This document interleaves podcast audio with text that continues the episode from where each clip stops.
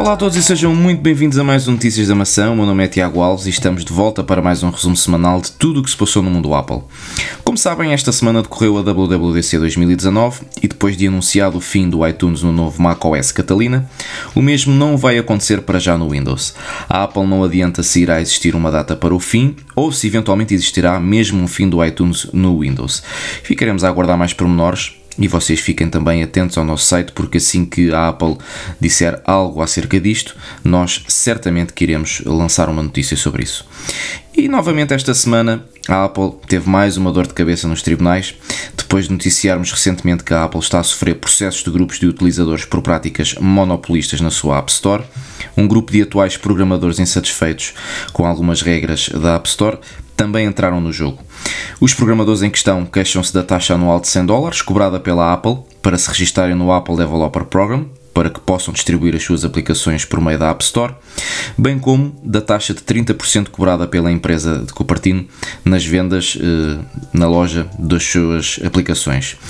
Eh, e o facto também de que todas as aplicações lá vendidas devem ter um preço a terminar com eh, a última casa decimal em as duas últimas casas decimais, aliás, em 99, ou seja, 99 cêntimos, 1,99€, 3,99€.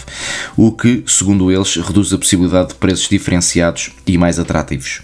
Vamos ver no que é que isto vai dar.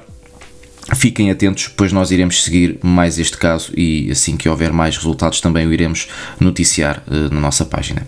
Esta semana foi também notícia. Uh, iFixit, uma vez que a mesma desmontou os Powerbeats Pro e constataram que os mesmos têm um índice de reparabilidade de 1 em 10, ou seja, são praticamente irreparáveis. De lembrar que a quando uh, dos AirPods, a iFixit deu 0 em 10 uh, de reparabilidade dos mesmos. Portanto, tanto os AirPods como os Powerbeats Pro são praticamente impossíveis de reparar. E para finalizar, a Apple no dia de hoje acabou de lançar um novo update do iOS 12.3 apenas para o iPhone 8 Plus. Ou seja, este update com a numeração de 12.3.2 só está disponível para este modelo de iPhone e vem corrigir um bug no modo retrato eh, da câmera.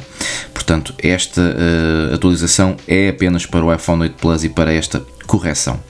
Já sabem, que esta semana iremos ter um convidado muito especial no espaço documentário, não podem perder, conforme já vos tinha dito mais o André em podcasts anteriores. Este hum, convidado é um convidado internacional e vamos ver se não falha, esperemos bem que não, e vamos então contar com isso. Fiquem atentos.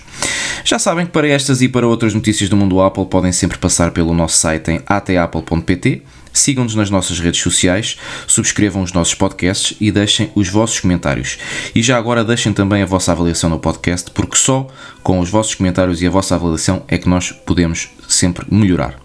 Deste lado, Tiago Alves do All Things Apple. Foi um prazer estar deste lado. Espero por vocês na próxima semana. Um grande abraço e fiquem bem.